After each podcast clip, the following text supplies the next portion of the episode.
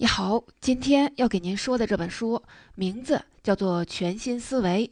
这本书非常重要，是一本可能会改变你奋斗方向的书。副标题是“决胜未来的六大能力”，听起来是不是有一点标题党呢？其实一点都不夸张。这本书的作者叫丹尼尔·平克，是著名的未来学家、趋势专家，他被称为二十一世纪商业思潮的拓荒者。在思想上探索前人没有走过的路，这个评价可是极高的。我们都知道，左脑负责的是逻辑推理能力。过去我们一直觉得学好数理化，走遍天下都不怕。我们整个教育制度就是为了打造左脑而设计的。而作者认为，在未来的环境下，如果只注重左脑思维，可能会让你毫无竞争力。以前走的那条看上去光荣、伟大。正确的路，要是一直走下去，那你的处境可能只能沦为一个社会的中下层。作者预言，我们已经从左脑时代转向了右脑时代。为什么这么说呢？我们都知道，工具就是我们人类肢体的延伸。随着我们工具越来越多样化，肢体的功能就被逐步的外包出去了。比如说，汽车是我们腿的延伸，手机是我们感官的延伸。我们以前觉得大脑功能应该不会被延伸吧？工具又没有办法代替我们思考，这么想呢，大体上是没有错的。但是大脑又分为左右脑，现在人工智能就是逐步在代替我们的左脑。计算机比我们有更强的计算能力、记忆能力、逻辑推理能力，而这些能力，人工智能可能就比人类强太多了。那我们还剩下什么呢？就只剩下那个善于想象、善于创造、善于图像化思维的右脑了。于是，右脑的开发过程就变成了未来一个人真正竞争力的重要抓手。下面，我们就来说说推动我们转向右脑思维的三大推动力和未来我们必须掌握的六大能力。第一部分，为什么右脑思维突然变得如此重要了呢？这其实除了人工智能的影响。还有一些其他影响因素，作者给我们列出了三个原因。第一个原因是因为物质财富的极大充裕，也就是说，我们现在基本上已经走过了物质匮乏的时代。我们平常去超市都能感觉到物品的种类越来越丰富，洗发水多少种，牙刷有多少种，只要有钱就不怕买不到东西。我们开始进入了一个选择困难期。以前我们买东西追求的那是实用性。马桶盖就是用来坐的，手表就是用来看时间的。现在呢，马桶盖也不是马桶盖了，不但要好用，还得好看，还得进口。人们已经从追求实用性转到了追求美观、追求品质、追求款式，更多的是在追求精神上的东西。越来越多的东西，它不是在追求实用性的。比如说蜡烛，按理说现在谁还用蜡烛呢？它就是一个装饰作用，但是蜡烛企业每年的销售额依然非常的高。换句话说，人们的需求正在发生变化。如果你只能提供具有基础功能性的东西，没有办法用你的右脑给这个东西赋予更多的价值感，那可能你的商品就会举步维艰。第二个原因是亚洲的崛起。这个作者是美国人。从他的角度来看，随着亚洲的崛起，我们这儿的年轻人会逐渐的抢了他们那里年轻人的工作，就好像以前我们中国人肯干活，不怕苦，不怕累，就把他们那里需要动手的活儿给抢过来了。我们可以用更低的价格干他们那些不愿意干的活儿，使劲发展劳动密集型的产业。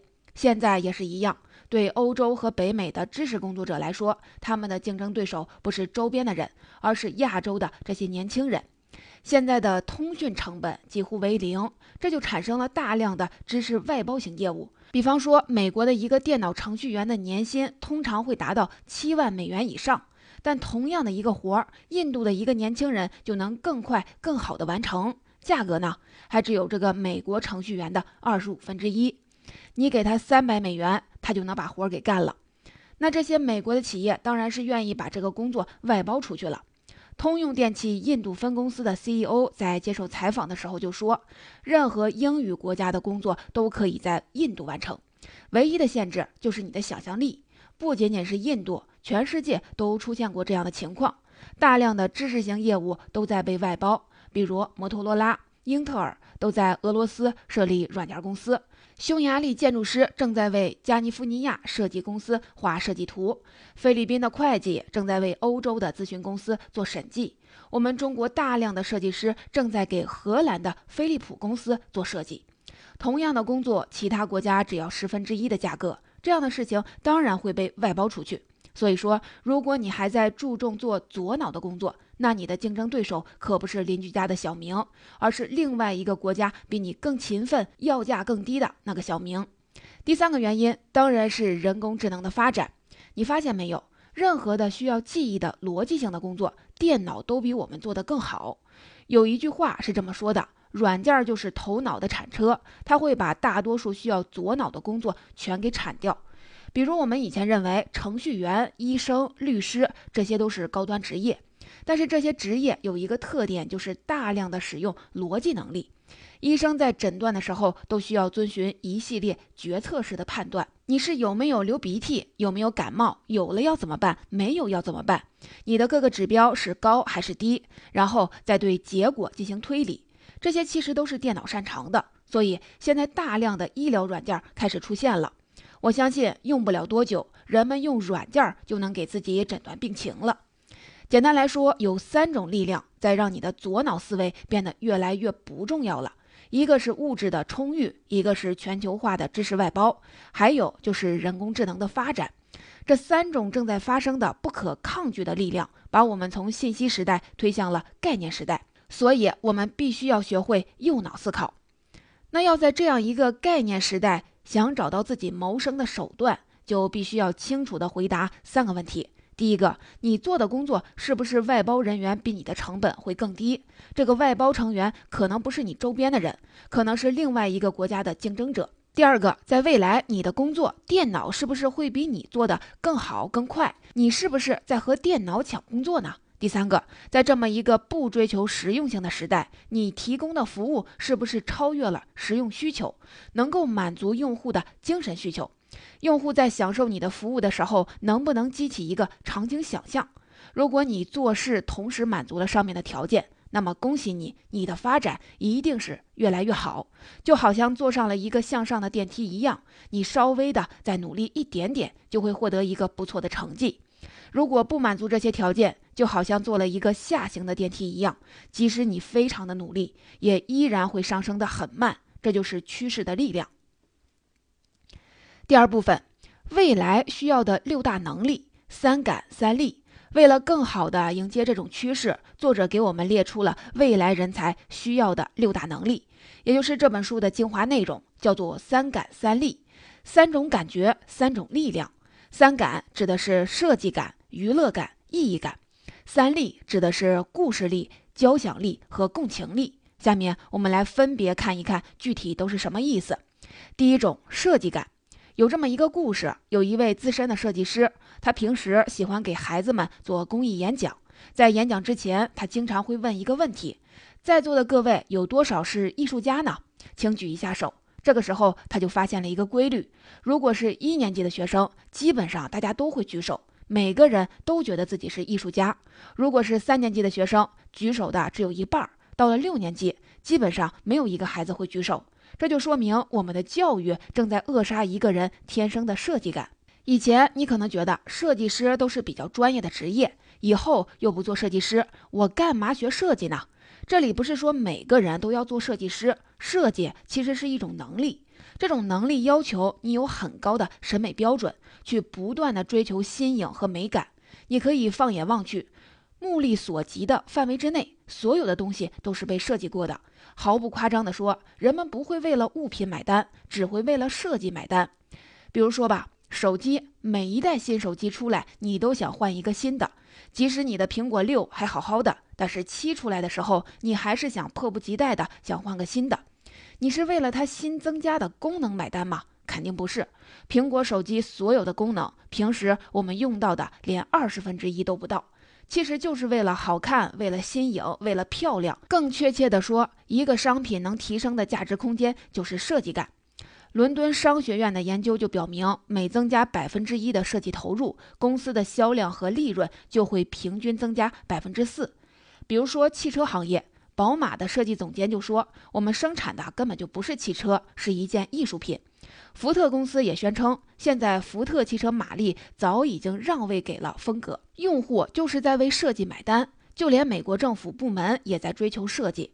二零零四年的时候，美国国务院宣布取消了使用多年的十二号等宽字体，换了一种十四号新罗马字体。为什么呢？因为新字体看起来更显得工整美观。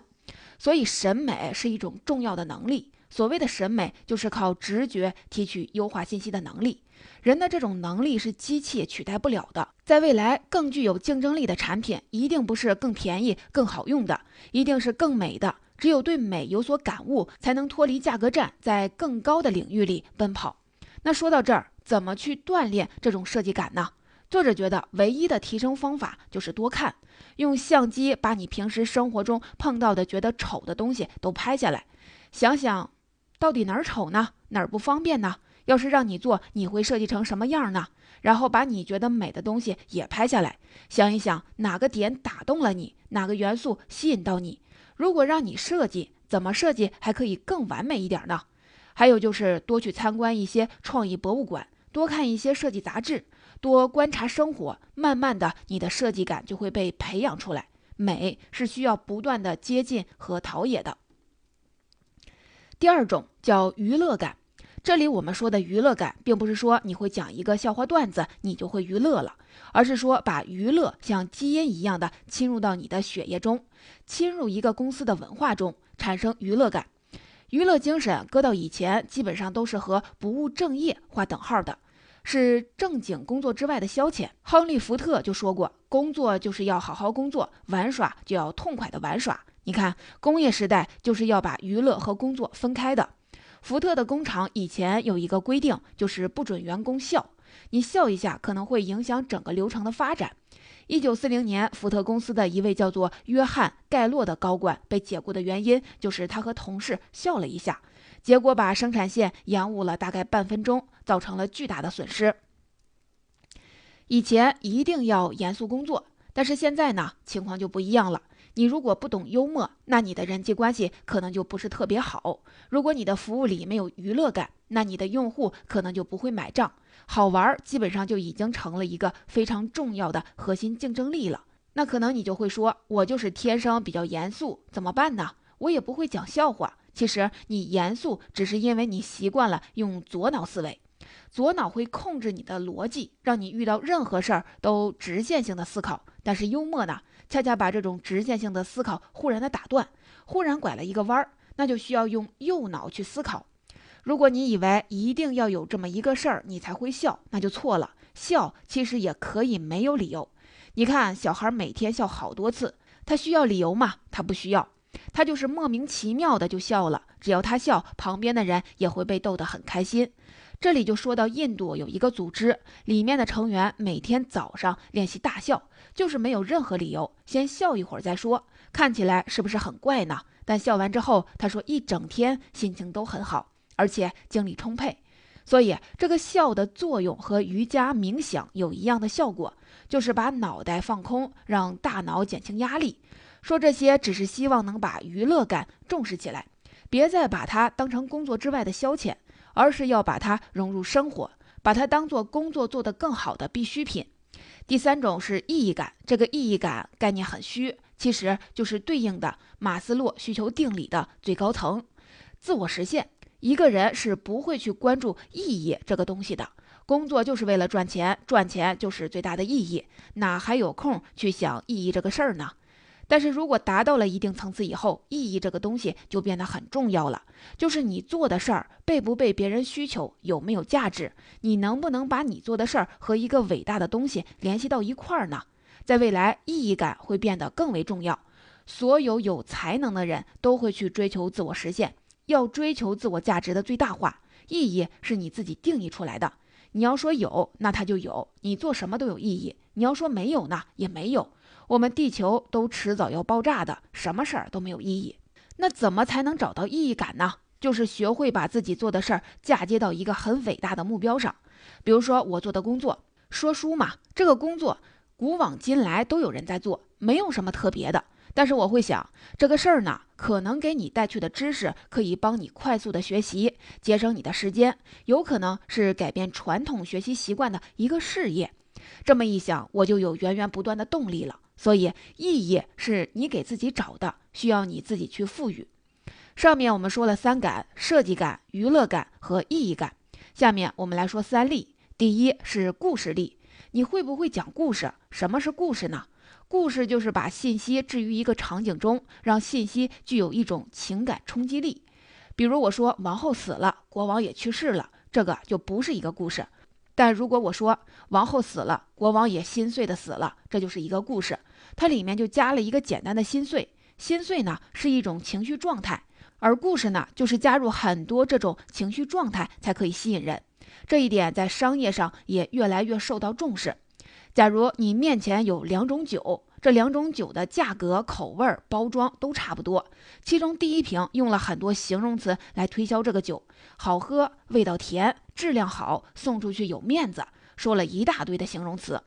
第二种就讲了一个故事，说酿造这个酒是一对偏远农村的两姐妹，她们家祖祖辈辈都是酿酒的。有一天呢，他们酒厂着了大火，他们的父亲拼死冲进火海，拿出来一个秘方。不幸的是，他们的父亲也被烧成了重伤。最后临终前，父亲把这个秘方托付给了他们，希望他们把祖辈的事业继承下去。为了纪念父亲，他们打算每卖出一瓶酒，就从里面抽出一笔钱，以父亲的名义捐给希望小学。目前已经累积捐钱一百多万。帮助三千多名失学儿童。如果你买了这瓶酒，就会有更多的孩子得到帮助。这个故事明显是瞎编的，但是它就是具有故事力，能够调动人的情绪。现在同样两瓶酒放在你面前，让你去选，你很可能就会去选后面讲故事的那个。这就是故事在商业上的运用。好莱坞有一个著名的编剧叫罗伯特·麦基，他写过一本畅销书，叫做《故事》。他平时还经常的办一些线下的讲座，在做讲座的时候，他发现来参加讲座的人大多都不是编剧，而是商人。他才感觉到自己不是一个编剧老师，而是企业培训师。相信大家都了解讲故事的重要性，那怎么练成讲故事的本领呢？作者给出的方法就是写迷你小说，经常练习写一个一百字左右的超短的小说。比如老李家有五个孩子。他排行老三，十六岁的时候，老李离开家周游全国，最后在北京定居下来，娶了一个贤惠的妻子。但是生活并不顺利，他总是入不敷出，孩子也总是让他操碎了心。有时候老李真想不顾一切的离开，但是他却没有这样做，因为他知道他的妻子只有一年的时间了。就是这样的小故事，短短一百个字。有人物，有关系，有铺垫，有转折，你可以随心所欲的编故事。比如在地铁上遇到了两个陌生人，你就可以随便的编一段他们之间可能发生的故事。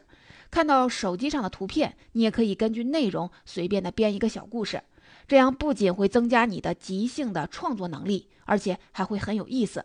第二点是交响力，其实就是指系统的思维，能把看似无法匹配的因素组合起来的能力。它也是右脑的思考特点，注重大局而不纠缠细节，也就是我们平常所说的成为一个跨领域打劫的人才。其实你发现没有，真正的创新全都是跨领域出现的。一个互联网公司成了最大的汽车服务公司，一个做电池的成了汽车公司，一个做游戏的成了电影公司。各种各样的跨界打劫正在发生。所以，如果还只是守着自己的一亩三分地，不去开拓视野，可能真的就很危险。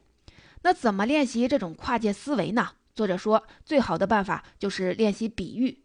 以前我们总是把比喻当做理解事物的一种修饰，现在可要把它提升到一个高度了。人类的思维过程基本上都是比喻式的。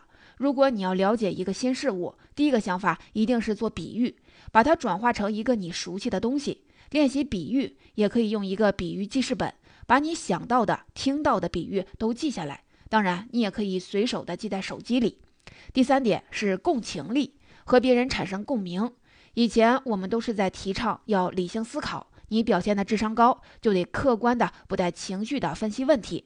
所有的书都在教我们要理性的思考，而现在你发现没有？如果你只会分析，那机器比你强太多了。而我们人的情感是机器永远没有办法替代的。比如你女朋友不开心了，开始跟你抱怨她遇到了什么什么样的麻烦事儿，大多数的人都会第一时间想出解决的方法，一二三四的列出来。其实女孩这个时候哪是在向你寻求帮助呢？她就是想表达情绪，让你知道她的感觉。所以你根本不需要说任何的对策，那就是左脑的思维。右脑思维就是体会她的情绪，然后引导。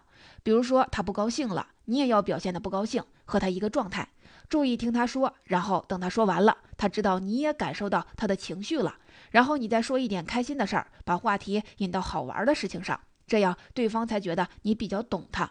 前面说的艺术家不就是这样的吗？艺术家就是用作品来帮助我们表达情绪。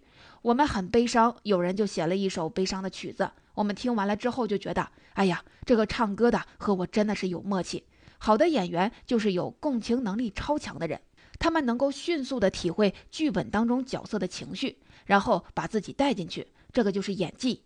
演的什么呢？演的就是情绪。所以，歌手和演员最受大家的欢迎。粉丝能通过一首歌、一部电影爱上这个创作者，就是因为他们之间产生了共鸣。所以，去体会别人的情绪，站在对方的角度想问题，去感知别人，和对方达到一个情绪和思想的频率，这个是未来人才所必备的能力。它可能比理智思考还要重要。总结，我们来回顾一下。这本书强调了，在未来我们需要从左脑思维转向右脑思维，有三个原因促成我们必须得这样做：一个是物质的充裕，一个是知识型外包服务的便捷，还有就是人工智能的崛起。为了应对这种趋势，我们需要重视六种能力。这六种能力简称为“三感三力”。三感指的是设计感、娱乐感和意义感；三力指的是故事力、交响力和共情力。如果我们能把这些能力培养起来，就是活在趋势中了。其实我们天生就会这些东西，只不过是外部的环境因素把这些天性给压制了。